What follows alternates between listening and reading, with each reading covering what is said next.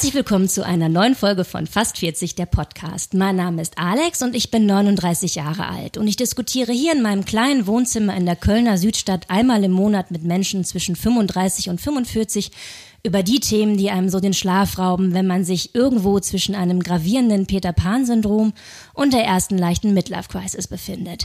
Und vielleicht ja auch auf einem nicht enden wollenden Selbstoptimierungstrip. Denn diese vierte Folge, die ihr gerade hört, trägt den Titel Fast 40 und Fleischesser. Wir werden heute nicht nur über ein saftiges Steak und das damit verbundene saftige schlechte Gewissen sprechen, sondern auch ganz grundsätzlich diesem gefühlt immer größer werdenden Druck nachspüren, alles richtig machen zu müssen, wenn es den denn überhaupt gibt.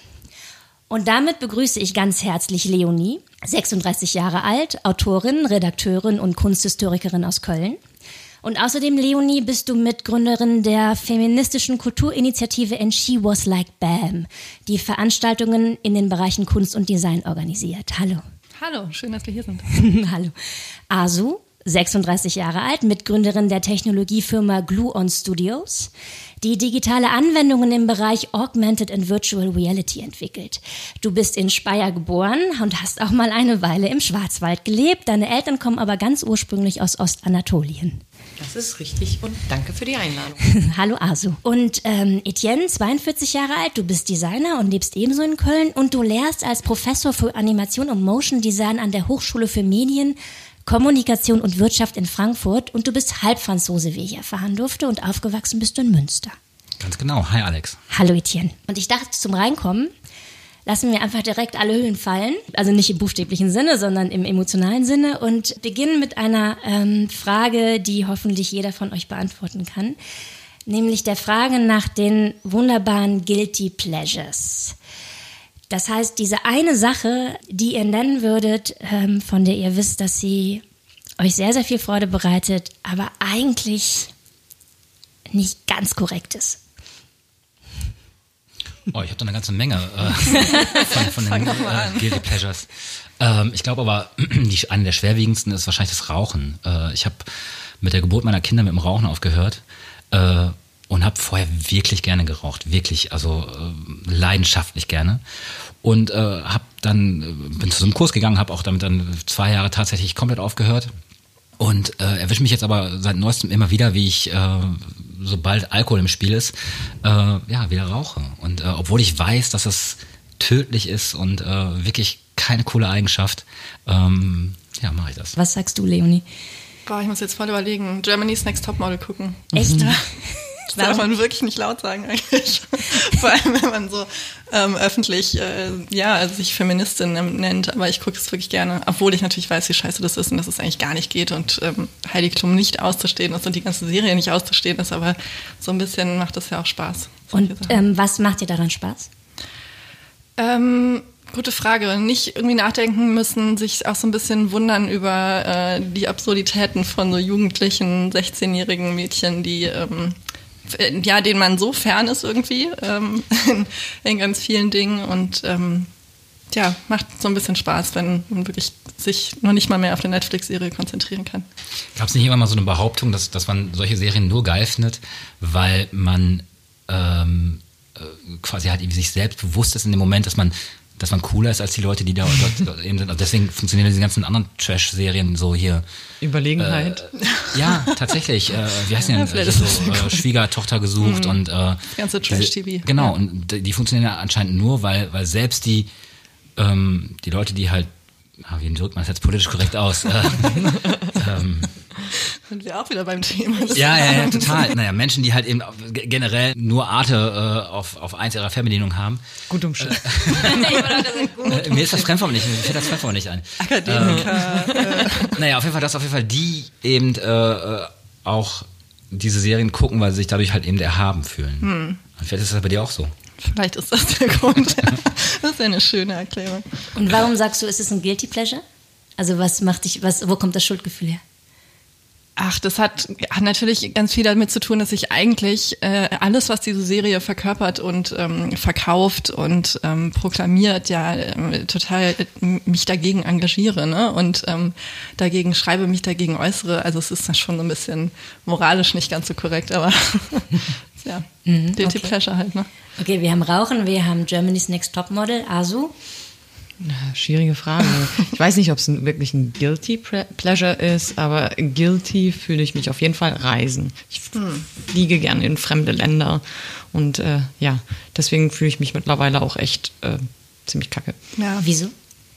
Ich weiß nicht, wir müssen, dass wir alle vielleicht ein bisschen zurückstecken sollten und da tut es mir echt äh, richtig schwer fallen. So, weil ich, wie gesagt, ich reise dann schon vier, fünf, sechs Mal vielleicht im Jahr. Aber geht es dir um Reisen oder geht es dir um Fliegen? Um Fliegen. Hm. Okay, weil Reisen ja eigentlich nee. das Beste ist, was man so. Äh genau. Also das Reisen ist das Wunderbare, worauf ich nicht verzichten möchte. Ähm, das Problem ist, die Orte, die ich mir oft aussuche, die sind nicht so einfach mit Bus und Bahn oder ja. vielleicht sogar mit dem Pkw zu erreichen.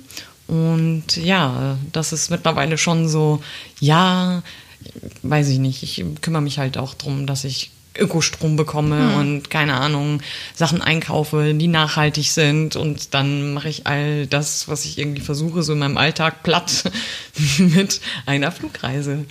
Also, ja. Und war das immer schon so, dass du ein schlechtes Gewissen hattest oder ist das neu? Nee, das ist neu tatsächlich. Also in den her? letzten paar Jahren. Ich glaube, die öffentliche Aufmerksamkeit.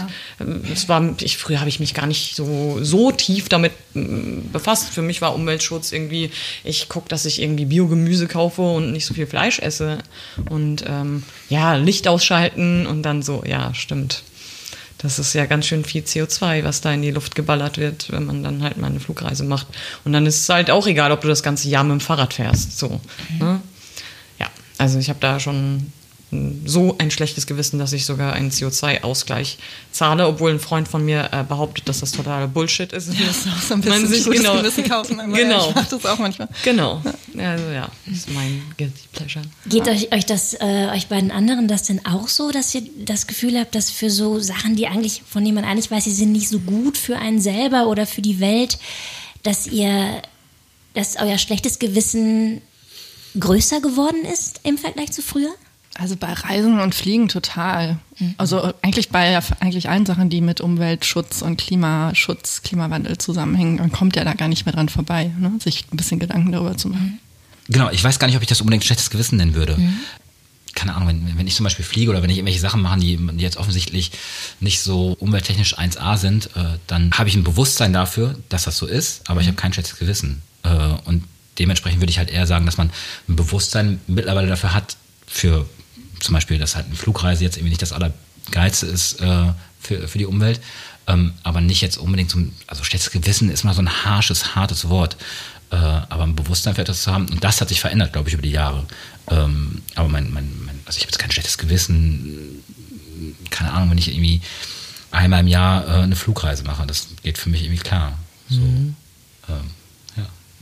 ja, vielleicht ist das auch nochmal dann die Relation, ob man jetzt einmal im Jahr eine Fernreise macht oder ob man äh, einen Job hat, wo man jede Woche dreimal in den mhm. Flieger steigt oder fünfmal. Ne? Auf jeden ähm, Fall. Da ja, macht es dann vielleicht auch nochmal was aus. Wie geht euch das denn mit dem Verhältnis von ähm, Anspruch, den man an sich selber hat und ähm, Realität und was man dann wirklich tut? ich bin da, glaube ich, das beste Beispiel für sehr inkonsequent sein. Also, äh, äh, ich, äh, ich weiß nicht, ob ich das schon erwähnt habe, aber ich habe ich hab zwei Kinder, ähm, die äh, noch relativ mini sind. Eine Tochter, die ist vier und ein Sohn, der ist drei. Äh, die Geburt dieser beiden hat auf jeden Fall nochmal was geändert, was so meine Verantwortung denen gegenüber und auch der, der, der kompletten Welt, also allen, allen, die halt nach uns kommen, äh, betrifft. Und natürlich gibt es tausend Dinge, wo ich mir immer denke, so, oh ja, müsste man und sollte man. Und am Ende des Tages mache ich es dann trotzdem nicht. Mhm. Und ich finde es aber irgendwie auch okay. Natürlich ist es irgendwie geiler, wenn man sich was vornimmt, dass man das auch irgendwie durchzieht. Ähm, äh, aber ich glaube, äh, ja. Ich glaube manchmal so. so ich finde, manchmal braucht man halt auch ein paar Versuche. Also ja. bei mir ist es oft so, dass ich gar nicht beim ersten Mal zum Erfolg komme, mhm. sondern eher beim vierten, fünften Mal das dann irgendwann auf die Reihe bekomme in einer Form, die ich okay finde. Mhm. So. Also ja, genau, es ist so ein Prozess. Man ja. muss es ja nicht von einem Tag auf den anderen alles so total radikal umstellen, aber alleine, dass man sich mal Gedanken darüber macht und du machst dir jetzt seit ein paar Jahren Gedanken und vielleicht ähm, machst du dir jedes Jahr ein bisschen mehr Gedanken und dann änderst du einzelne Sachen. Das ist halt genau ein ganz, ganz langer, langsamer Prozess. Äh, ja, und das ist das könnte natürlich alles ein bisschen schöner und schneller und äh, ähm, äh, effektiver sein, aber genau, das, das kriege ich einfach nicht hin. Aber wenn man das jetzt in einem, in einem, in einem langen Zeitraum sieht, oder wenn wir uns unser Bewusstsein, unser Umweltbewusstsein halt irgendwie von vor zehn Jahren noch reflektieren, hat sich ja schon was verändert. Qualität, ne? Total. Ich Äh, glaube, weil du Anspruch gesagt hast, es ist auch schwierig, diesen Anspruch dann gleich so auf das komplette Leben und alles anwenden zu wollen. Ne? Also das fängt mit Reisen und Einkaufen und Essen und so weiter an. Aber ähm, ich glaube, das ist wirklich unmöglich, dass man das in allen Bereichen äh, vor allem dann gleich so total konsequent umsetzt. Und Das ist schön, dass du das sagst, weil ich dachte, wir bleiben mal ähm, bei konkreten Themen. Ähm, du hast gerade schon selber äh, gesagt, Etienne, ich bin inkonsequent bei 1000 Themen. Ähm, du sagst, es ist zu schwierig, es für alles umzusetzen. Es liegt ja, das äh, können unsere Zuhörerinnen mit großem I nicht sehen, ein kleines Säckchen auf dem Tisch. Und in diesem Säckchen sind ein paar Stichworte. Und ich dachte, anhand dieser Stichworte spielen wir einfach diesen Mechanismus Anspruch an sich selbst und Realität einfach mal kurz durch. Es wäre schön, wenn einer von euch den Mut hätte zu beginnen, dieses Säckchen nun also in die Hand nimmt und einfach mal einen Zettel zieht. Etienne, Natürlich. super. Genau, ich fange mal an. Gucken wir mal. Also, Leonie, kannst du mir noch ein Bier rübergeben, bitte? oh, ein bisschen Schnaps aufs Auge hier. Ne? Okay, ich fange mal an. Soll ich laut vorlesen? Ja, Wäre unbedingt. wär hilfreich, ne? Detox. Ähm, ist als, steht als Schlagwort hier auf in großen, dicken, fetten Versalien auf dem Zettel. Kannst du ganz viel mit anfangen. ne? Schreit dich an. Was fällt Ähm. dir als erstes ein zum Stichwort? Äh, Betty Ford Klinik. Hast du schon mal gemacht? Irgendwie äh, irgendeine Form von Detox? Gar nicht. Nee. Null. Also, Schon mal drüber nachgedacht? nö. Hat ja schon mal jemand gesagt, du solltest es machen? Nö. Nö. Aber ich bin ganz erstaunt. Ein Kumpel von mir hat äh, vor kurzem gesagt, dass er, der wollte nämlich äh, irgendwie einen Monat lang Detox machen und also so halt kein Alkohol trinken und nicht rauchen und so. Und äh, hat da so einen Gefallen dran gefunden, weil er einfach 30 Jahre lang sein, seines Lebens ähm, auch echt gerne getrunken hat und gerne geraucht hat und so. Und nach diesem Monat hat er festgestellt, dass er, dass er besser schläft und äh, besser aufs Klo gehen kann und solche Sachen.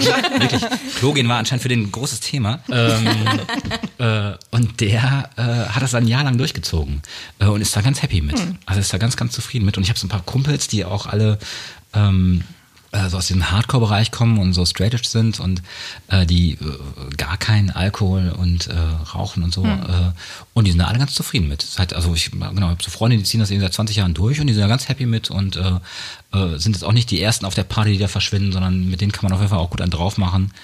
Äh, die sind dann immer so sozial betrunken, nennen wir das. Was ist das? Ja, wenn man so, wenn halt alle anderen betrunken sind und man quasi so aus Mit Spaß hat, immer man nicht Tatsächlich, genau, aber die, die dann auch wirklich so ausrast und man und denkt so, hey, was ist denn los bei dir? Du hast doch nichts getrunken und drehst dich komplett am Kabel. kann auch glücklich sein ohne Alkohol. Macht halt weniger Spaß. Nee, also die kriegen das irgendwie hin. Ich glaube, man kann das üben. Äh, Ich glaube auch. ja. Aber Hast du denn das Gefühl, Etienne, dass äh, das so ein Zeitgeistthema ist, dass den Menschen im Moment vermehrt näher gebracht wird, sie sollten doch mal ein bisschen weniger trinken, ein bisschen weniger auf ihr Handy starren, ein bisschen weniger äh, irgendwie Fett essen und so weiter? na klar gibt es in den letzten Jahren so, ein- so ein Bewusstseinsding, äh, wo es halt eben darum geht, sich ja, gesund zu ernähren und äh, äh, auf die Umwelt zu achten und so weiter und so fort. Also ich glaube schon, dass es, dass es stärker geworden ist. Ähm, Aber glaubst du, dass dieses Detox-Ding echt ein Ding unserer Zeit ist oder ob das ein Ding unseres Alters ist? die Frage ist so ein bisschen. Wort ist schon so ein Modewort. Also genau, die, die Frage ist, ist es vielleicht früher wie anders ist Detox genannt. gemeint? Ge- ge- Geht es da jetzt irgendwie... Ja. Ich meine, ne? Zum Beispiel. Ja. Ja, also genau, das finde ich zum Beispiel bei dir, Leonie, ziemlich faszinierend, dass du das einfach eiskalt Ja, durchziehst. durch. Leonie ist dann nämlich zum Beispiel, wäre jetzt hier äh, ähm, ein gutes Beispiel für Konsequenz, die halt dann tatsächlich äh, sagt, ja, ich trinke jetzt hier einmal keinen Alkohol. und Ja, das mache ich tatsächlich erst seit einem oder zwei Jahren mit dem Alkohol. Ich habe schon aber seit der Schule immer keinen Zucker oder keine, erst keine Schokolade, dann keinen Zucker gemacht nach Karneval. warum? Warum keine Einfach Schokolade? so auszuprobieren, ob ich das schaffe. Ja, das aber war das ist so eine, mega so eine. Wette mit meiner besten Freundin in der Schule. Und dann haben wir äh, von Karneval bis Ostern keine Schokolade in der Schule gegessen, was Warum? nicht so einfach ist mit 16. Ja, wirklich so, um zu gucken, ob wir das aushalten, ob wir es können. Und wenn man sich hinterher so auf die Schulter klopft und sagt, geil, ich habe das geschafft. Und das habe ich seitdem voll durchgezogen. Und ähm, auch da, ja, voll durchgezogen jedes Jahr, aber es gab schon in dem einen oder anderen Jahr immer mal so Ausnahmen. Also ich bin da inzwischen auch nicht mehr so super, super, super streng. Wenn ich auf dem Geburtstag bin und jemand hat extra einen Kuchen gebacken, dann sage ich nicht, oh sorry, ich mache jetzt gerade fast Ah. nicht, esse den Kuchen nicht. Dann mache ich so eine Ausnahme. Aber so mit Alkohol zum Beispiel und Fleisch, ähm, Das habe ich jetzt die letzten zwei Jahre, glaube ich, gemacht und das hat eigentlich total gut funktioniert. Das heißt, du hast immer nach Karneval aufgehört? Ja, sechs Wochen an. Also wirklich so Fastenzeit. So ne? richtig Hat überhaupt nichts mit. Religion oder so zu tun, Mhm. sondern einfach Vielleicht, weil dann dieser Anlass eh so da ist, nach Karneval, ähm, ganz viele Leute machen das. Es ist diese, diese Zeit ist schon so abgesteckt, ne? Man muss sich jetzt nicht hier einen Monat nehmen. Dazu muss man aber auch sagen, dass Leonie Pfennig sich Karneval wirklich die komplette Reise gibt. Und da auch, also das, Ja, also, Grund. das ist dann vielleicht auch notwendig. So, liebe Zuhörer, an dieser Stelle sollten wir vielleicht kurz etwas erklären, was ich eigentlich später erklären wollte, weil ich es nochmal zum Thema machen werde. Ähm, wie ihr vielleicht hört, sind äh, Etienne und Leonie äh, Freunde. Sie begegnen sich nicht zum ersten Mal, sondern äh, sie kennen sich schon sehr, sehr lange und kennen sich offensichtlich auch sehr, sehr gut in allen Lebensbereichen. Und ähm, das wird später nochmal aufgegriffen, aber kurz zur Erklärung, warum ähm, Etienne alle so diese kleinen Details über Leonies Karnevalsfeierverhalten weiß. Also, du arbeitest in einer äh, Digitalfirma. Ähm, wenn ich äh, Digital Detox sage, was sagst du? Kommt drauf an, wie sehr du das digitale Konsumieren oder wie, sehr, wie viel du digital konsumierst. Also ich arbeite zwar in einer äh, in einem digitalen Studio, ähm, aber ich habe schon vor einigen Jahren angefangen, boah, das äh, einzuschränken ist so negativ, aber mich so davon frei zu machen, weil ich bin auch ein großer Film- und Serienfan und habe sehr viel Zeit zum Beispiel vor dem Fernseher oder vor dem Rechner generell verbracht. Ähm, keine Ahnung, im Netz surfen, keine Ahnung. Katzenvideos. Jeder, jeder ist davon betroffen. Und äh, Social Media, genauso habe ich einfach vor ein paar Jahren ein- aufgehört damit, weil es mir einfach nicht mehr gut getan hat. Gut. So. Und ähm, ja, ich nutze tatsächlich noch Twitter so, aber mehr als so Nachrichtenkanal. Was Und hat dir daran nicht gut getan? Die Zeit, die mir irgendwie für andere Sachen gefehlt hat.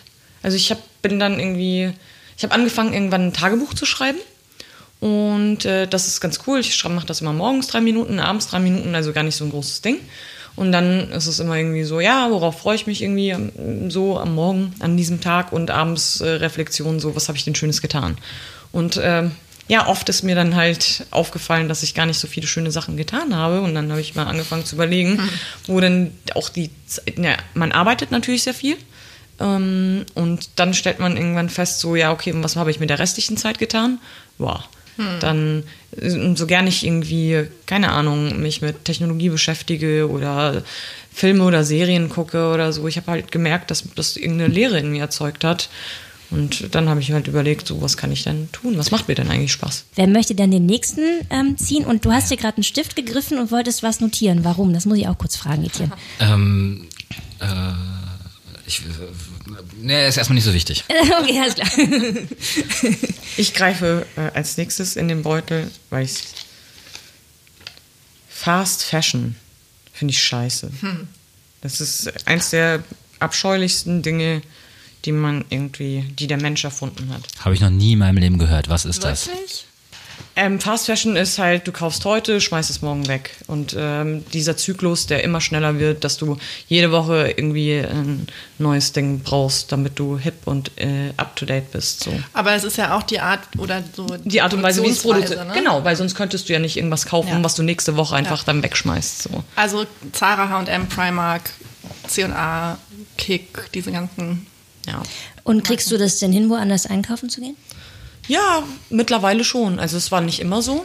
Ähm, es hat auch echt lange gedauert. In meinen 20ern ähm, habe ich sehr viel geshoppt tatsächlich. Insbesondere als ich dann endlich berufstätig war. Weil, keine Ahnung, es geht wahrscheinlich während dem Studium jedem so, war man halt echt äh, immer knapp bei der Kasse.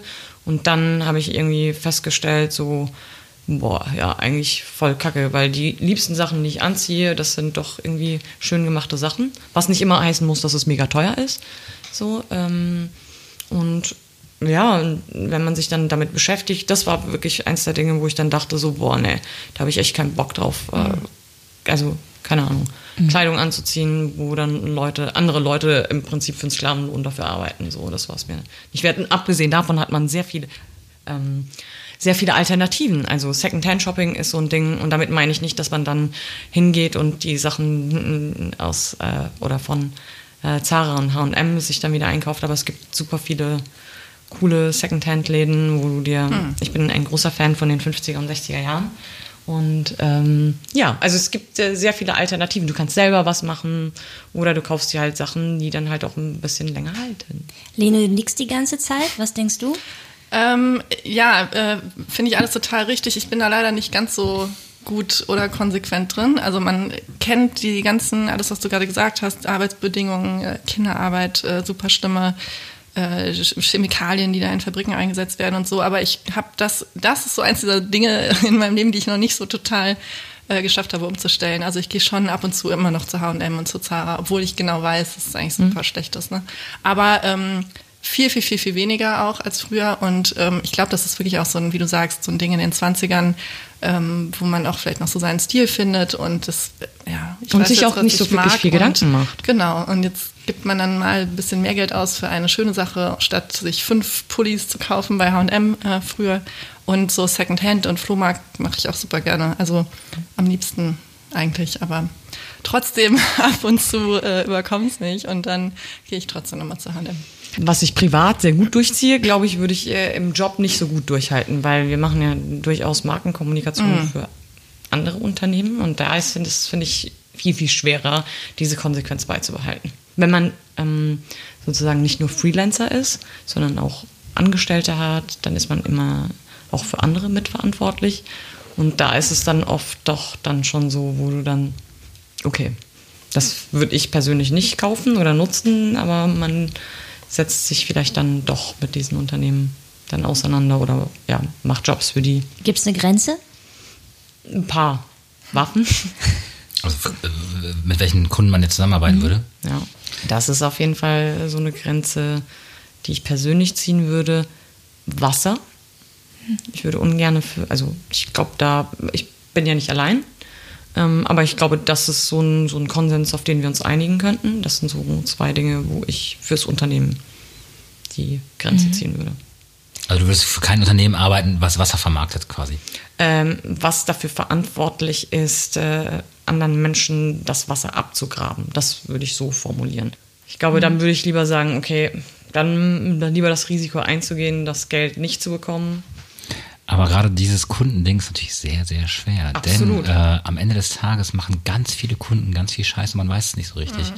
Man will es auch gar nicht wissen, ganz ja, ehrlich. Und dann gibt es auch natürlich irgendwie die super äh, fancy äh, Nike, Adidas, äh, whatever Kunden, die für die man halt irgendwie als, als, ja, als Designer ja. natürlich irgendwie super, genau, so, aber wo ziehst du die Grenze? Am Ende des Tages darfst du halt irgendwie für keinen mehr arbeiten, weil jeder irgendwie, äh, also wer macht schon alles richtig? Mhm. Ähm, äh, deswegen ist das halt irgendwie voll das schwere ja, Thema. Schwer. Also ich habe, äh, genau, ich bin ja auch, äh, wir haben halt irgendwie ein kleines Büro und ähm, äh, bin halt auch selbstständig und mhm. ähm, muss dann halt eben auch ja für entscheiden, für wen ich jetzt arbeite und für wen nicht.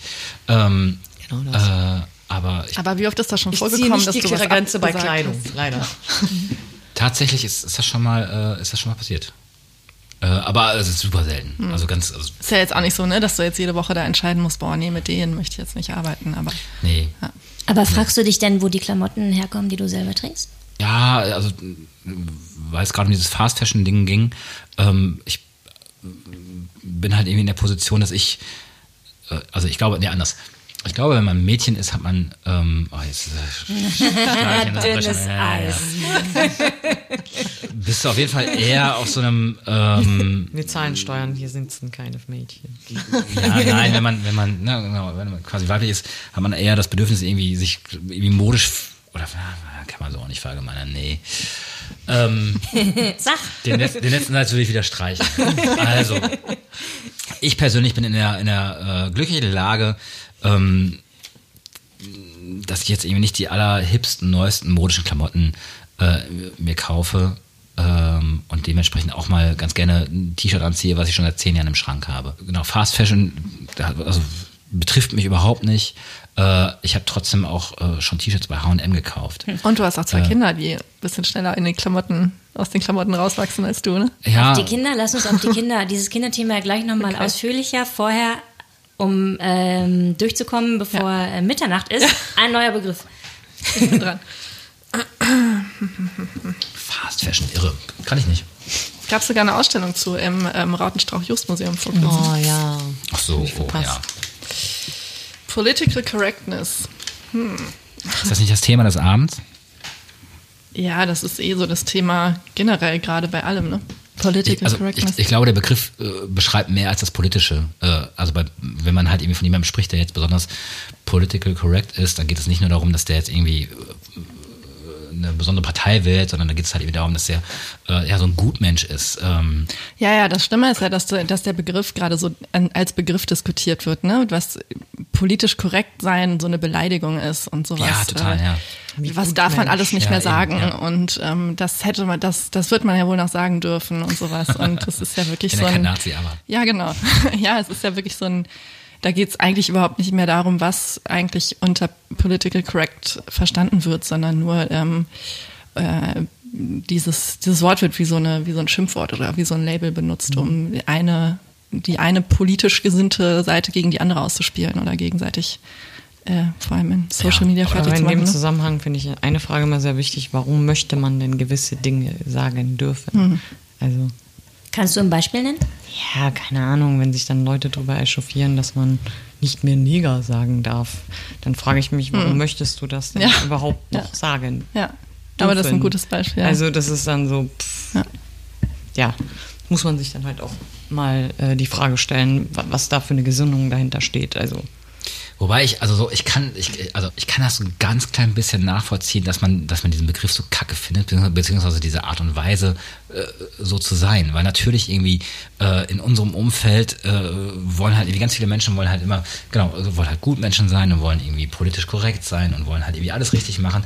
Und das nervt ja irgendwie auch so ein bisschen. Natürlich, wenn man irgendwie findet, man es geil in der Bar zu rauchen äh, oder, oder, oder irgendwelchen anderen Schindluder zu treiben, der jetzt irgendwie eben nicht politisch korrekt ist.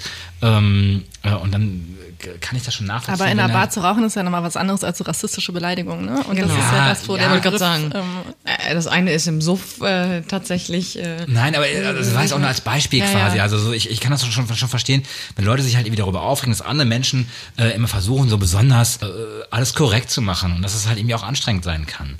Ähm, und das, das das nervt einfach so, äh, dass man halt irgendwie auch mal ja, Fehler machen möchte und ähm, auch mal Sachen machen möchte bei H&M, äh, wenn man jetzt irgendwie ein 20-jähriges Mädchen ist, komplett durchdrehen und äh, Sachen äh, für günstig kaufen. Das ist völlig in Ordnung, wenn ja, du damit eben. okay bist. Also ich meine, es ist ja jetzt nicht so, dass ich das nie in meinem Leben gemacht hätte, sondern ganz im Gegenteil. Mhm. Ich meine, war viele Teil, jahrelang Teil, Teil meines Lebens so.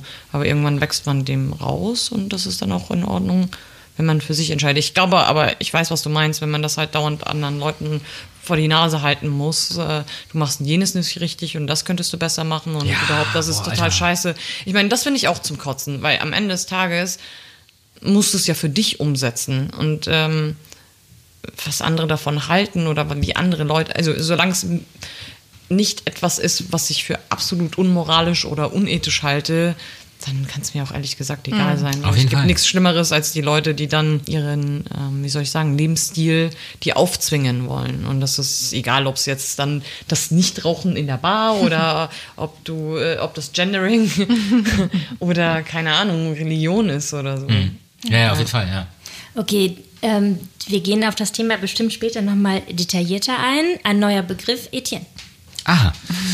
Ich dachte, ähm, Die hätten es hinter uns gebracht. Nee, ich dachte, ja, das, nee, das, Ganze würde nur eine Stunde gehen hier insgesamt, aber ihr schneidet das nachher zusammen, oder wie? Äh, äh, das, äh, Sie sucht die besten Teile raus. Ich hoffe, ihr habt noch, noch, ein paar Bierchen. Alles, Start. was du sagst, schneide ich raus. Okay, toll, klasse. Ganz schnell. Veganismus äh, steht oh. auf, auf, auf, dem Zettel. Auch das wieder genau in großen, dem, was du gerade gesagt hast, großen Buchstaben. Lebensstil aufzwängen und so.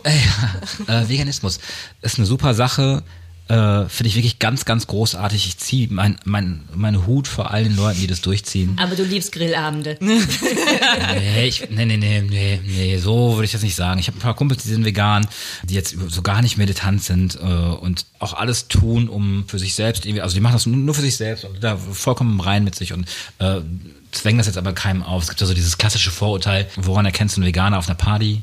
Er sagt es dir nach zwei Sekunden. So, und ähm, ich finde, das ist äh, mittlerweile überhaupt gar nicht mehr der Fall, äh, sondern äh, genau, das hat irgendwie mittlerweile so eine, so eine, so eine gesellschaftliche Akzeptanz erreicht oder so ein, so ein, so ein Ding, dass halt irgendwie Leute, die sich vegan ernähren, ähm, das irgendwie tun, ohne das irgendwie mitteilen zu müssen. Und ich finde es großartig. Mega, mega gut. Äh, ähm, genau. Ich habe äh, eine Fun, ein Fun Fact. Ich habe einen äh, guten Freund, der ähm, sehr lange Jahre lang ähm, Veganer war und der das äh, geskippt hat, weil er Käse auf Pizza einfach so lecker Ja, fand. ich liebe auch so gerne Käse. Ich wäre so gerne vegan, aber es ist der Käse. Veganismus, Käse und Milch ist, ist echt so, ein, ähm, ist so eine Schwachstelle.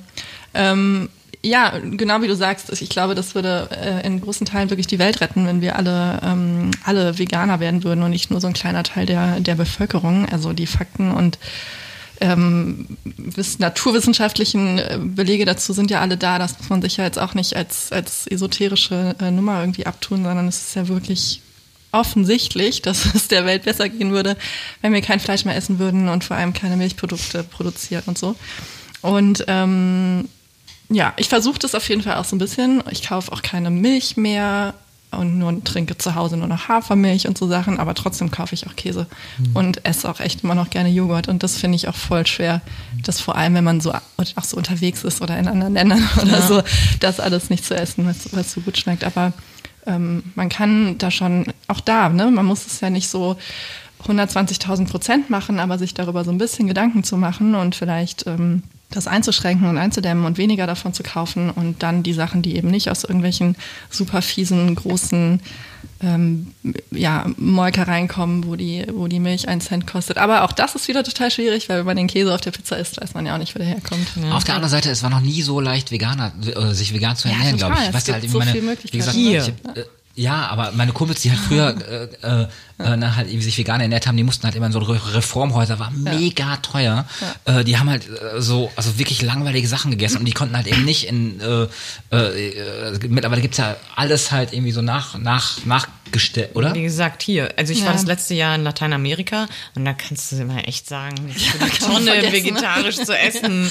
So, das ist äh, ja und auch nicht nur dort. Also Mhm. ich komme ja aus einer orientalischen Großfamilie und da muss man erstmal die Leute davon überzeugen, dass vegetarisch oder vegan sich zu ernähren gesund ist. Ja, ja. Die sind ja immer noch der Meinung, man wird krank, wenn man tatsächlich, also zumindest in meiner Fleisch Familie. Ich möchte das jetzt nicht generalisieren auf alle Orientalen, aber in meiner Familie ist es dann doch schon ähm, die ein oder andere Diskussion, weil ich versuche auch gerade Fleisch Mhm. zu reduzieren oder beziehungsweise mache das schon länger.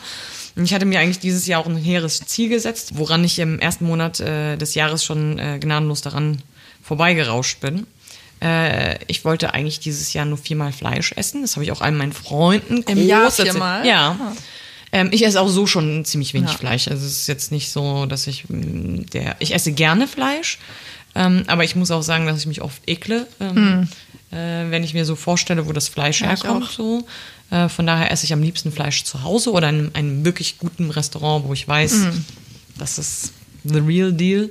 Ähm, und als ich das meiner Familie erzählt habe, die total die Fleischfanatiker sind, es wird jedes Mal gegrillt, wenn ich nach Hause komme, so ungefähr, ähm, da waren die total so anti, wie kannst du nur, du bist doch krank und überhaupt, Kind, was machst du? Dazu muss ich sagen, die Hälfte von denen ist entweder Diabetiker oder hat Probleme mit Cholesterin. also, das wär, also gerade beim Cholesterin auf jeden Fall würde es helfen, auf Fleisch zu verzichten und das zumindest zu reduzieren. Alles klar. Und ein neuer Begriff. Also, Helikoptereltern. Oh Gott, das ist so ein passendes Thema gerade.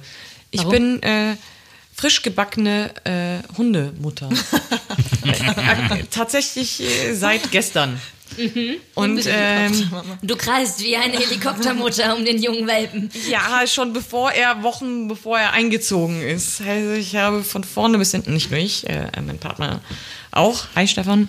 Ähm, sorry, ich muss uns outen. Und äh, ja, sind seit Wochen und Monaten alles äh, danach am Ausrichten und äh, es wird so ein verwöhnter Hund werden. Das ist Also seit würdest du dich als äh, Hunde-Helikoptereltern äh, ja, ja, ja. Also äh, gut, ich habe ja keine Kinder und äh, von daher kann ich das jetzt gerade nur auf das beziehen. Aber falls ich jemals Kinder haben sollte, wenn es beim Hund schon so ist, dann habe ich ein bisschen Angst, was, was tatsächlich äh, bei meinem eigenen Nachwuchs äh, dann, dann ansteht, ja. Etienne, bist du Helikoptervater? Bestimmt, zu, zu, zu, zu teilen, ja. Ähm, und ich glaube, man kann da auch irgendwie viel drüber herlästern, wenn man nicht, äh, wenn man nicht selber Papa oder Mama ist. Und äh, äh, na, also na, ja, ich, äh, ich glaube, man kann sich darauf einigen, dass irgendwie alle finden Helikoptereltern doof oder irgendwie uncool Nein. oder blöd. Aber ähm, man, man, zu. man, nee, Nee, ich finde das richtig geil. Ja? Also ich meine, es ist einem so ein bisschen unangenehm, weil man so ein bisschen, naja, gerade als Frau finde ich die Glucke im Kopf hat, um das äh, gleichzustellen. Aber es ist doch voll geil für die Kinder, dass sie sich Gedanken um ihr Kind und um die Zukunft machen und äh, versuchen, das Bestmögliche dafür zu erreichen. Aber das ist ist ja Helikoptereltern anderes nicht noch mal ein bisschen mehr ja. als das? genau, aber das, ich das, denke das da muss auch man an das die, wahrscheinlich die Eltern, die ihre Au- Genau. Kinder mit dem Auto fünf Meter vor die Grundschule fahren, weil sie das nicht mehr zutrauen, dass sie den Weg alleine schaffen mit sieben und so. Also ich Okay, kenne auf das jeden sind Fall. Dieses Wattepacken. Ja, ja, ja, ja, genau. okay. So, ich kenne auf jeden Fall ein paar irgendwie Eltern, wo ich halt irgendwie definitiv sagen würde, dass es äh, da mal ganz gut tun würde, wenn die mal ihr Kind ein bisschen mehr von alleine lassen würden. Ähm, aber ich kann das auch nachvollziehen ein bisschen. Also ich kann halt irgendwie äh, diese, diese Liebe zu diesem, zu, zu, zu, zum Kind, äh, genau, die, ist, die kann halt teilweise so groß sein, dass man halt, äh, dass man einfach die ganze Zeit daneben Dass stehen man die mit dem Auto in die Schule fahren muss. Nein, aber Jetzt hast du dir ein SUV gekauft. nee, aber man will halt irgendwie daneben stehen und will halt die ganze Zeit auf die aufpassen und will halt immer, dass es denen gut gehen. geht und äh, äh, ich kann das schon total nachvollziehen. Ähm, äh, natürlich ist es trotzdem total wichtig, äh, denen halt irgendwie eine Freilauf zu lassen und die müssen sich natürlich irgendwie auf die Schnauze legen und müssen halt äh, äh, sich halt irgendwie, äh, ja, müssen halt eher lernen, sich selber zu behaupten. Dementsprechend sind Helikoptereltern natürlich Wo kommt das denn her, dass, dass äh, Eltern unserer Generation auf einmal so übervorsichtig und überfürsorglich mit ihren Kindern umgehen? Boah, ich glaube, das ist eine gesellschaftliche Entwicklung. Das Mhm. ist ja nicht nur bei Kindern so, sondern bei allem. Ich meine, keine Ahnung, 50 Jahre vorher gab es noch keine Sicherheitsgurte. Heute ist es so, in keinem Land der Welt äh, darfst du ohne, also in ein Auto einsteigen und fahren ohne einen Sicherheitsgurt. Ich glaube, das ist halt auch der Zeitgeist tatsächlich. Aber witzig, ähm, ein Freund von mir hatte äh, von einem alten Foto, äh, das er bei seinen Eltern entdeckt hat, äh, erzählt, wo ähm, eben die Kids ähm, über einem etwas größeren fließenden Gewässer äh, zu viert auf einem Baumstamm sitzen, wo er dann darüber sinniert hat, das würde heute kein, keine Mutter oder kein Vater ever mehr zulassen, weil sie äh, eben viel zu viel Angst hätten, dass das Kind oder eins der Kinder da runterstürzt und äh, ja, sich was tut oder im schlimmsten Fall ertrinkt. Äh, so. Und dachte ich nur, okay, ja, stimmt, ich würde es auch nicht machen, so, aber zu der Zeit war das so, oh ja, dann wird's halt nass. Und äh, das ist dann halt eine Einstellung. Ähm, ich glaube, das ist schon echt ein Ding unserer Zeit. Ja. Nächster Zettel. Nächster Zettel. Letzter Zettel. Schön, dass du den Gendersternchen. hast. Gendersternchen, ja, ähm, finde ich super wichtig. Und ähm, Was ist das? Ach komm. Nee, come on. Das Gendersternchen. Sternchen, Freund Sternchen innen zum Beispiel. Frauen Sternchen am Ende Aha, heißt okay. Alle Menschen, die sich irgendwie weiblich als Frau definieren, egal ob sie als Frau geboren sind oder trans, äh, non-binary sind und so weiter. Das nennt man Das Gendersternchen. Sternchen, dieses Satzzeichen. Du könntest Sorry. auch ein anderes Zeichen Wo- nehmen. Also genau. das? Ja, klar. Alex, kannst du das? Ja, okay. ah, hm, Ja. Okay, sorry, Entschuldigung. Du liest doch, du liest, du kriegst doch unseren Newsletter, da müsstest du das eigentlich auch schon mal ähm, gesehen haben. Nein, ob das jetzt das Sternchen ist oder irgendein anderes Satzzeichen, ähm, finde ich relativ egal. Und da bin ich auch nicht in der Position, das beurteilen zu müssen, ob das jetzt das Richtige ist, weil das müssen ja irgendwie die Menschen machen, die davon angesprochen oder sich angesprochen fühlen sollen. Aber ähm, ich finde es super wichtig, weil gerade in der Sprache damit zu arbeiten und ähm, diese Veränderungen irgendwie mit beeinflussen zu können. Ich arbeite ja damit, ich bin, äh, oder ich arbeite als Lektorin, deswegen kommt das tatsächlich ziemlich oft vor und ich kriege dann so Texte häufig auch von zeitgenössischen Kunstinstitutionen, die sich da noch gar keine Gedanken drüber gemacht haben und ihre Texte schreiben über die super äh, neuesten, modernen, zeitgenössischen politischen Themen. Aber ähm, was das betrifft, ne, und dann geht's auch von mir aus um Postkolonialismus oder ähm, ganz viele ja, einfach sehr so politische Themen, aber äh, auf diesen sprachlichen Bereich wurde noch keine Rücksicht genommen und dann muss ich immer da den nahelegen. Denkt doch mal drüber nach, ob ihr wirklich noch die Künstler schreiben wollt und die Betrachter oder ob man das nicht vielleicht auch jetzt mal langsam umformulieren sollte. Und das führt immer zu vielen Diskussionen, aber ich finde es super wichtig und es tut weh und es sieht auch manchmal blöd aus und diese Diskussion habe ich auch schon etliche Male geführt. Das macht Sätze kaputt und das macht Sprache kaputt, aber ähm, diese Veränderung tut manchmal so ein bisschen weh. Und ich glaube, das ist, wir machen uns da jetzt, werden da riesige Debatten drüber geführt und in ein paar Jahren ist das hoffentlich normal und man gewöhnt sich einfach dran. Und sag mal, du hast ja auch eine feministische Initiative mitgegründet. Was war denn für dich zuerst da? Das Interesse ähm, an BAM, an diesem Designnetzwerk oder der Feminismus? Also ich würde mal sagen, als ich das mit gegründet habe oder wir diese, diese Initiative gestartet haben, war das für die meisten von uns, glaube ich, noch gar nicht klar, dass es wirklich äh, Feminismus ist, was wir da machen. Da ging es eher darum, ähm, Frauen zu stärken und vor allem sichtbarer zu machen, ähm, sich einzusetzen dafür, dass mehr Künstlerinnen ausgestellt werden, dass mehr Designerinnen ähm, oder die Arbeiten von Designerinnen gesehen werden, dass es mehr weibliche Vorbilder gibt. Also es kam eher wirklich aus so einem total persönlichen, beruflichen Interesse. Wir äh, waren alle fünf, äh, fünf von uns so ungefähr an derselben Stelle in unserer Karriere, paar Jahre nach der Uni, in den ersten Jobs und ähm, auf einmal merkt man so, wo sind eigentlich erstens die weiblichen Vorbilder und wieso sind alle Männer oder Jungs, mit denen ich studiert habe, auf einmal in so Positionen, wo ich nicht bin, obwohl die wirklich nicht schlauer sind, auch nicht einen besseren Abschluss haben, auch eigentlich keine besseren Jobs oder Erfahrungen vorher hatten, aber einfach irgendwas läuft da schief und ähm, was können wir dagegen tun, dass das nicht so läuft? Und da war das wirklich jetzt gar nicht, also auch vorher hatte ich mit Feminismus so mit dem Begriff und mit dem Thema oder mit ähm, feministischem Engagement überhaupt nichts zu tun und hätte mich da, glaube ich, auch gar nicht so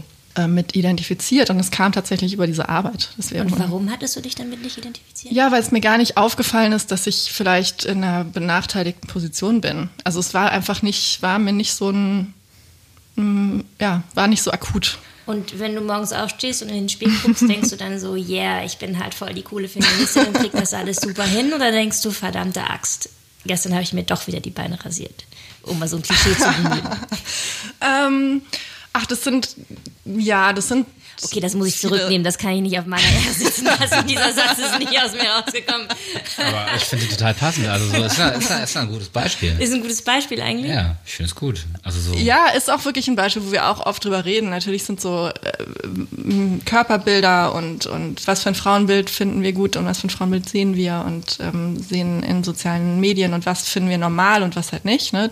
Stichwort Beine rasieren ist voll das Thema, aber ich weiß jetzt ja, auch da ist es wieder so, man kann, man muss vielleicht auch nicht alles auf einmal machen und wir machen echt mhm. ganz schön viel richtig, glaube ich, mit dem, was wir machen. Alleine das, äh, dass wir was machen und nach jeder Veranstaltung und nach jedem Ding, was wir machen, haben wir Zweifel und äh, reden wieder darüber, was man alles noch hätte anders machen müssen, wo wir wieder vielleicht äh, irgendwas nicht be berücksichtigt haben oder ähm, jemand nicht richtig zu Wort gekommen ist. Also man kann auch dass sich das wirklich alles total zerreden und schlecht machen und immer noch was finden, wo man noch viel perfekter sein müsste, aber man kann auch irgendwann mal aufhören, diesen Perfektionismus ähm, so über alles zu stellen. Das ist auch voll das Frauending. So nein, nein, nein, nein. Ich, ich, ich glaube, dass das, das, das, das, das ist so ein bisschen, ohne jetzt irgendwie was vorwegnehmen zu wollen, äh, äh, das, das Thema des Abends, dass ja. es halt irgendwie, äh, dass es halt irgendwie gut ist, Veränderung zu haben ähm, aber es muss jetzt eben nicht unbedingt in so in so 180 Grad Kehrtwenden ja. sein, sondern halt irgendwie jeder kleine Schritt ist irgendwie ein ja. Teil des Prozesses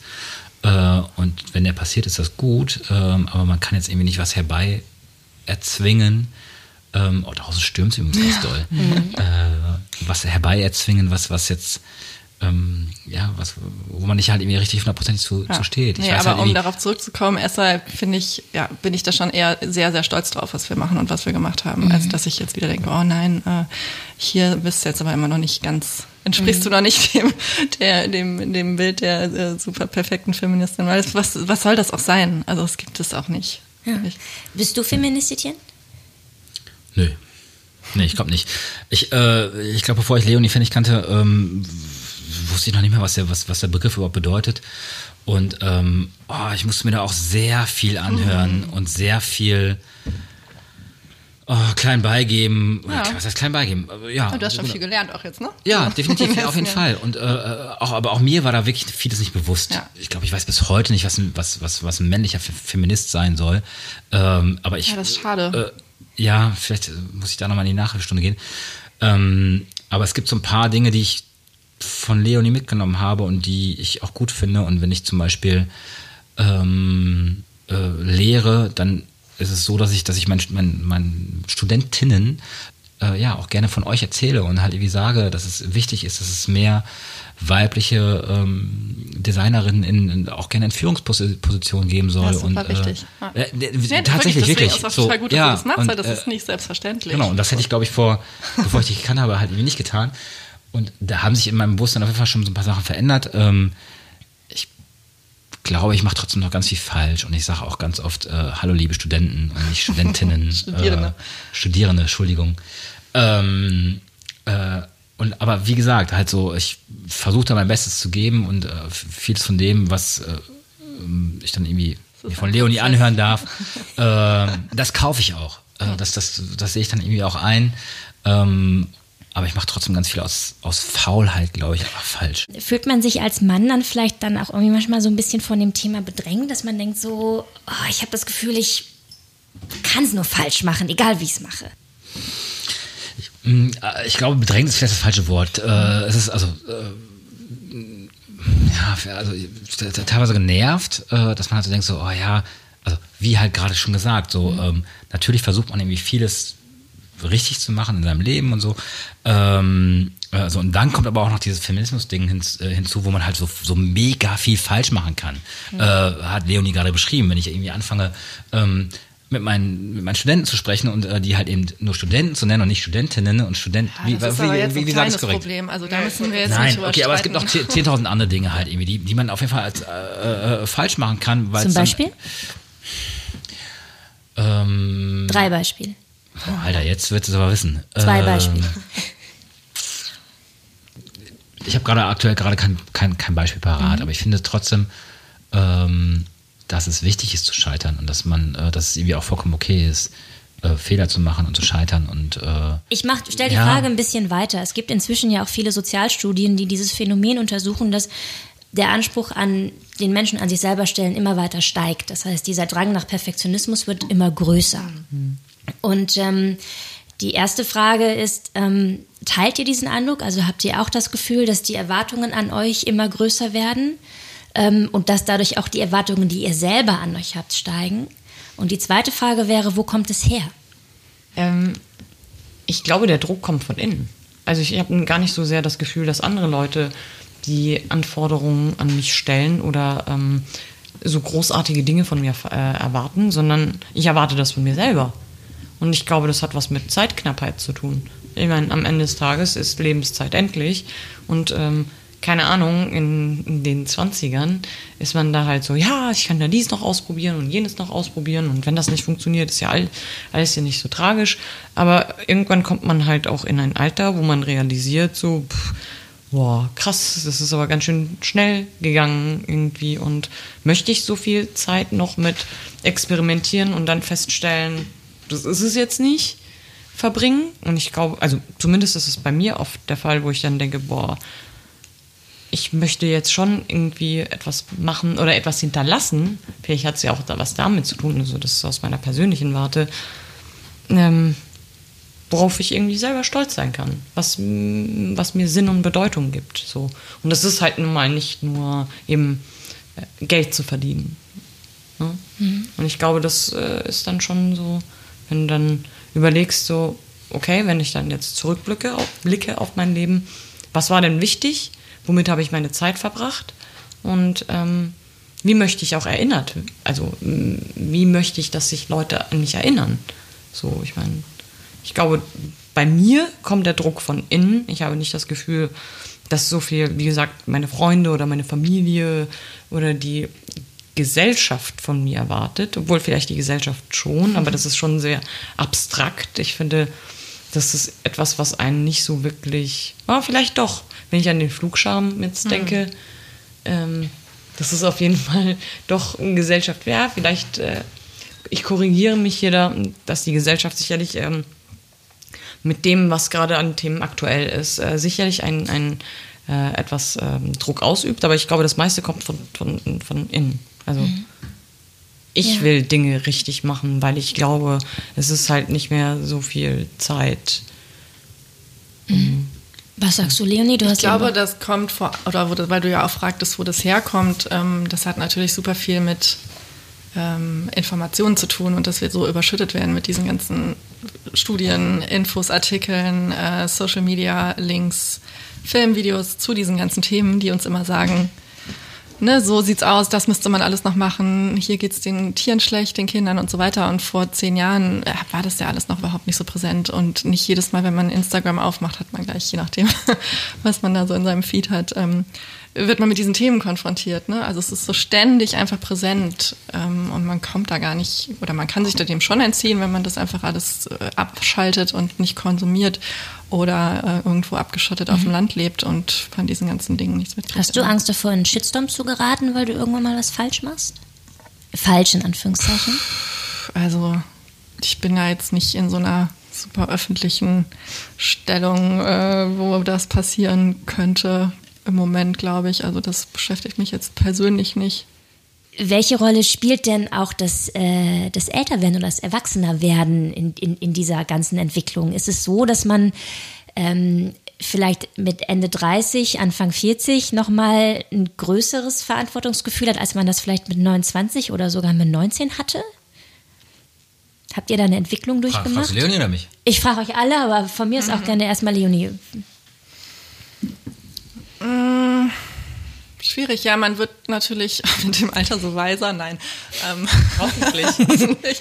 Aber du hattest es ja eben eigentlich schon gesagt, also man äh, muss, hat viele Sachen vielleicht dann so ausprobiert und ist nicht mehr so in dieser Experimentierphase, sondern hat vielleicht auch so seinen Standpunkt oder seinen Weg und seine ähm, Position gefunden und muss damit sich jetzt nicht mehr so viel beschäftigen und dann hat man vielleicht auch mehr Zeit, mit sich, sich mit so anderen Dingen ähm, zu beschäftigen und ähm, verdient natürlich dann irgendwie Geld, ist in so einem Punkt, wo es häufig darum äh, geht, in unserer Gesellschaft oder vor allem auch hier, wo wir äh, leben, sich mit anderen zu vergleichen, ganz ähm, bewusst oder unbewusst. Ähm, ich glaube, das spielt da schon alles viel mehr eine Rolle, als wenn man noch so im Studium irgendwie rumwurstelt. Mhm. mhm. So. Mhm. Was sagen die anderen? Kannst du die Frage nochmal auf einen Satz äh, runterbrechen, vielleicht? Also, das, das, also Glaubst du, dass diese, dieser angestiegene äh, Anspruch an sich selber auch mit dem äh, vorangeschrittenen Alter zu tun hat? Also, dass man jetzt nicht mehr Ende 20, sondern Ende 30 ist? Oder Anfang 40? Ähm, äh, also, ich glaube, also ja, ich bin ja, also ich denke schon, dass äh, man mit irgendwie Anfang 20 viel freier aufschlagen konnte. Ähm, weil man genau natürlich nicht irgendwie so eine große Verantwortung gegenüber einer Familie zum Beispiel hatte. Ähm, äh, ich mag das aber gar nicht bewerten. Also ich weiß gar nicht, ob das jetzt irgendwie gut ist oder schlecht. Also natürlich hat man irgendwie ähm, mit Anfang 20 halt ganz andere Probleme, als man die mit Anfang 40 hat. Äh, aber man macht sich wahrscheinlich den gleichen Kopf darüber. Wahrscheinlich ist es mit Anfang 60 so, dass man halt irgendwie denkt so, oh, damals, als ich 40 war, war das alles entspannt und war das alles easy. Ähm, oder umgekehrt. Ja, man denkt dann so, ey, scheiß drauf, jetzt kann ich richtig die Sau rauslassen. Könnte auch sein, ja.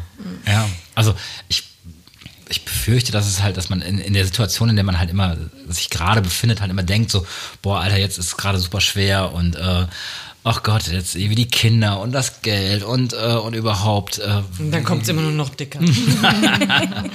ja, das ist halt eben die Frage. Also äh, wird man dann nicht, äh, wäre das nicht eigentlich die Konsequenz auch, dass man egoistischer wird, dass man sagt so, boah, ich muss mich jetzt echt erstmal um meine Familie kümmern, ich kann gerade nicht das Klima retten? Hat letztens wirklich ein hm, Typ zu mir gesagt, verrückterweise. Ähm, äh, nee, glaube ich nicht. Also, äh, nee, bin ich nicht der Meinung. Ähm, du bist ja auch nicht alleine auf der Welt, nur mit ja, deiner eben. Familie. Also.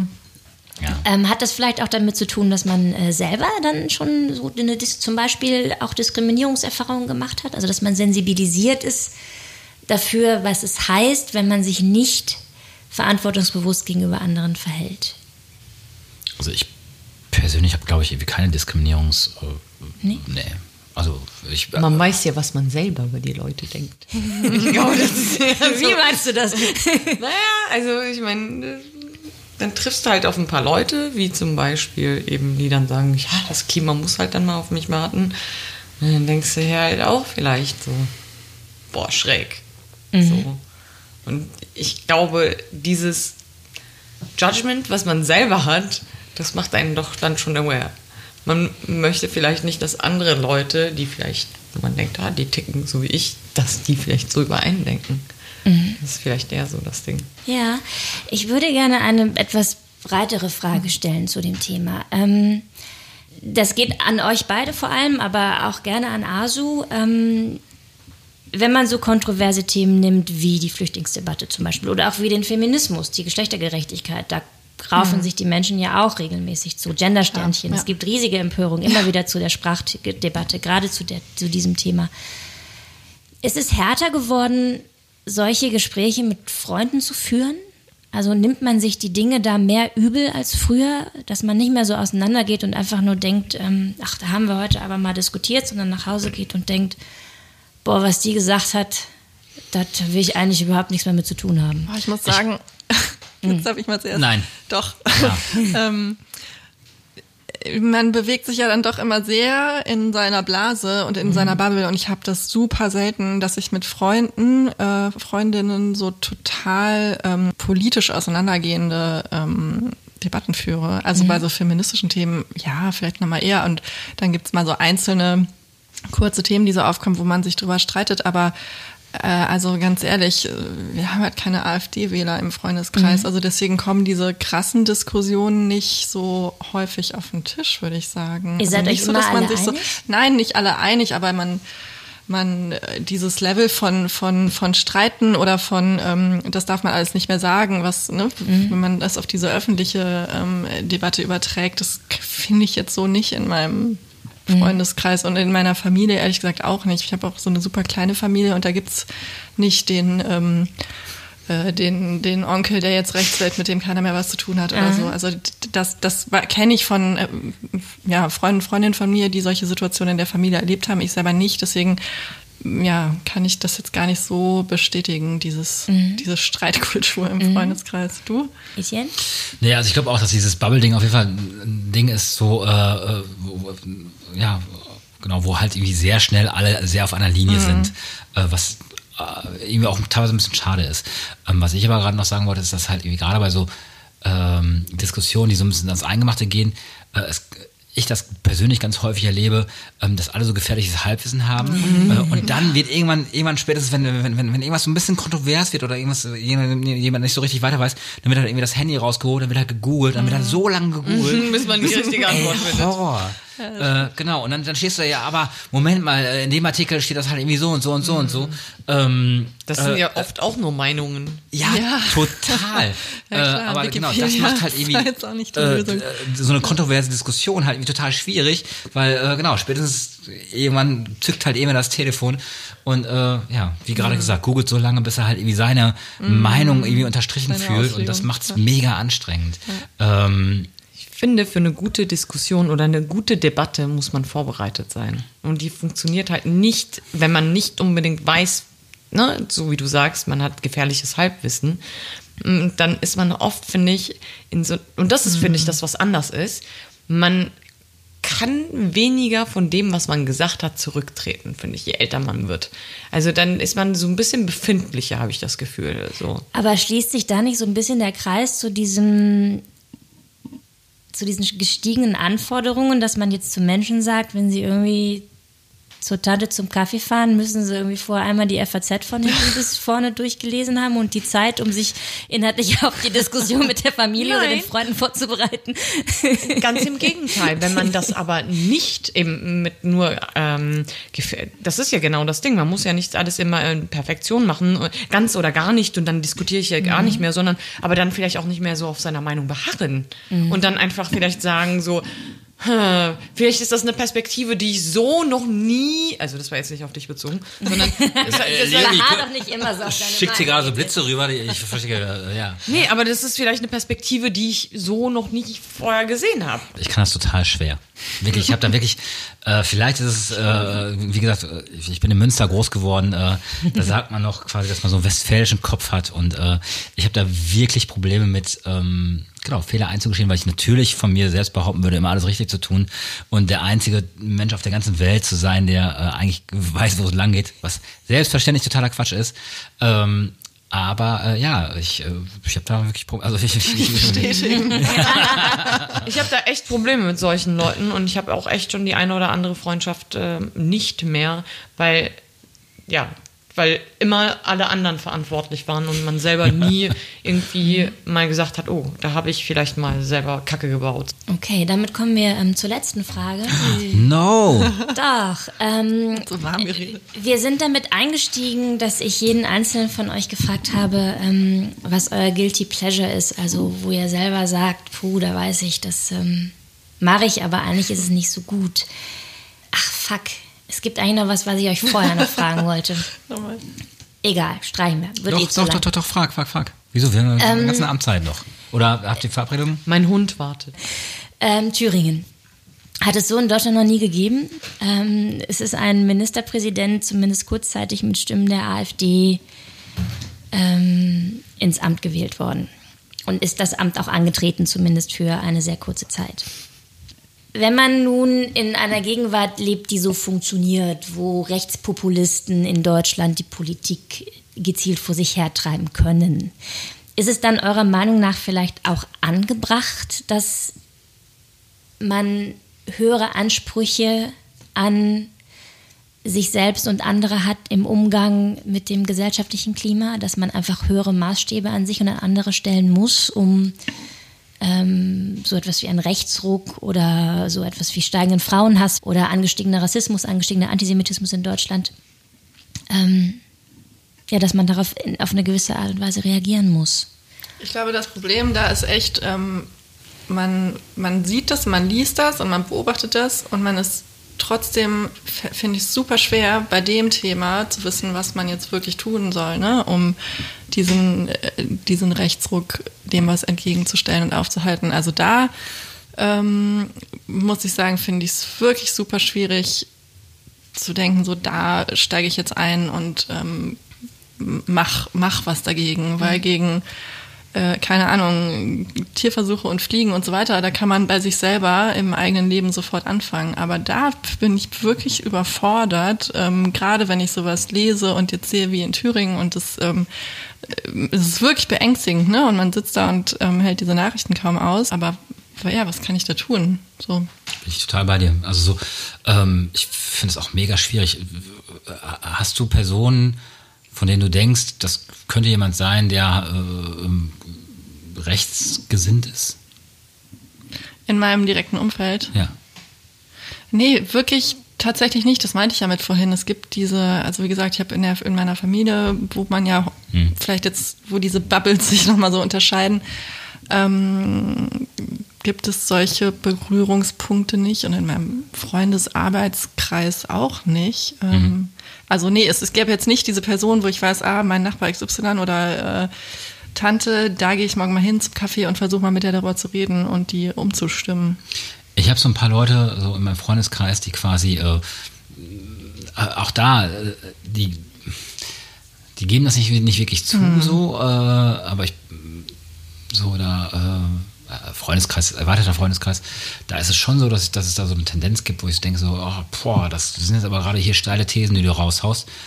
Und um deine Frage zu beantworten, so, es ist halt mega schwer, mit denen zu, zu diskutieren und äh, geschweige denn, die halt eben von dem Gegenteil zu überzeugen. Weil, wie gesagt, dann kommt halt so, ja, Moment mal, hier die, äh, die und die Statistik ähm, äh, besagt aber das und das und dann wird halt irgendeine Statistik irgendwie hervorgezogen, wo du dann halt eben da gegenüberstehst und wenn du nicht gerade der allerschnellste Ja, Smartphone-User bist. ne? Ja. Ey, total, das ist mega anstrengend. Ja, ist und, es, anstrengend, ich, und ich erwische mich selbst dabei, wie ich halt irgendwie denke so, boah, Alter, okay, du hast einfach jetzt keinen Bock, kein, keinen Bock, das durchzudiskutieren.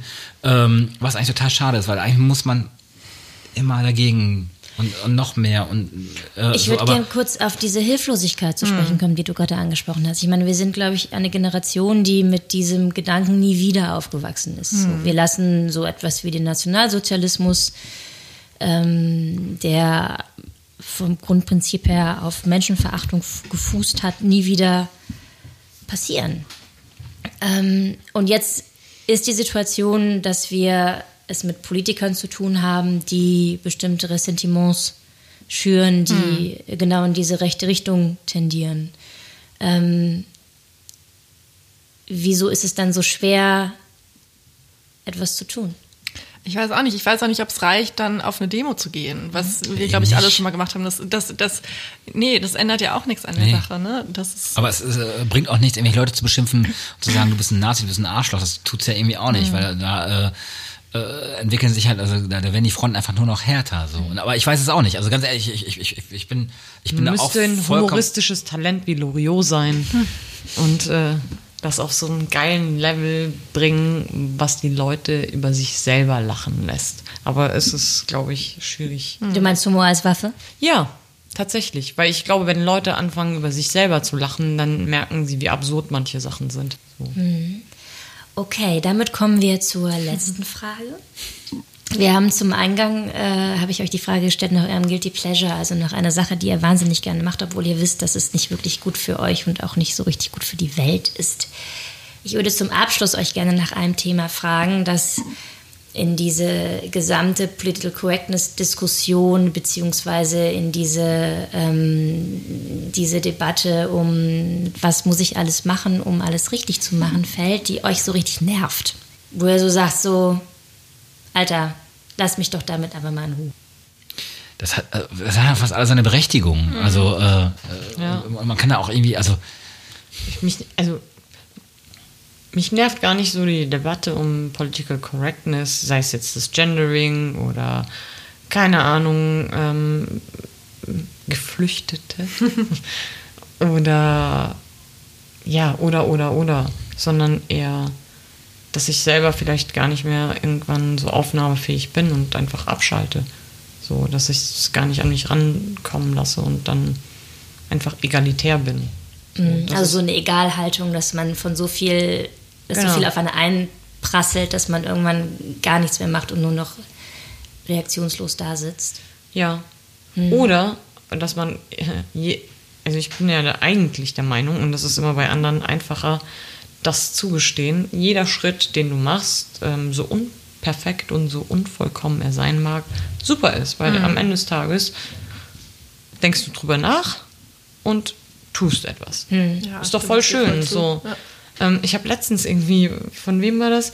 Äh, ich komme gerade nicht mehr drauf. Es ging halt darum, dass du dir richtig viel vornimmst und wenn du an dem äh, Ziel vorbei rasselst, dann ist es immer noch besser, als sich ein Ziel sehr weit unten halt einfach anzusetzen und dann halt sozusagen das zu, erre zu erreichen, aber dann halt echt die Latte halt so runtersetzt, dass es halt überhaupt kein Anspruch ist. Also von daher finde ich es schon okay, die, die Latte hochzusetzen und dann zu lernen, sie- zu sich selber zu sagen, ist okay, die Latte war sehr hoch und ich bin dabei daran vorbeigerauscht und ich habe das jetzt beim ersten nicht mal, mal nicht geschafft, aber vielleicht schaffe ich es beim zweiten, dritten, vierten, fünften oder sechsten Mal. Ich würde auch gar nicht sagen, dass es jetzt einen Bereich gibt in diesen ganzen Themen, der krass nervt, sondern mich nervt dann eher innerhalb der einzelnen Debatten, dass man so oft das Gefühl hat, ey Leute, das haben wir schon so oft besprochen, wir können doch nicht jedes Mal wieder bei dem Punkt anfangen. Sei es zum Beispiel, also hier äh, Paradebeispiel Feminismus und so weiter, wenn ähm, dieses Argument kommt, ja, aber in Deutschland sind doch Frauen und Männer sowieso gleich. Und dann denkt man so, oh, müssen wir da jetzt wirklich doch nochmal anfangen? Das ist, da bin ich, das nervt dann wirklich, dass man das immer wieder von vorne führen muss. Oder warum, ähm, keine Ahnung, Fle Fleisch oder Fliegen schlecht fürs Klima ist. Das ist auch so, nee, das muss ich dir jetzt nicht nochmal von äh, ganz am Anfang das äh, erklären. Da können wir vielleicht einfach dann einen Schritt später einsteigen, weil sonst habe ich auch keine Lust mehr auf die Debatte. So. Okay. Etienne, noch irgendwas, was du hinzufügen willst? Nee. Also, ich finde, genau, die, die meisten dieser Dis Diskussionen sinnvoll und auch äh, notwendig. Ähm, und genervt bin ich da erstmal nicht von, nee. Okay. Dann sind wir mit der Diskussion durch und den großen Geständnissen.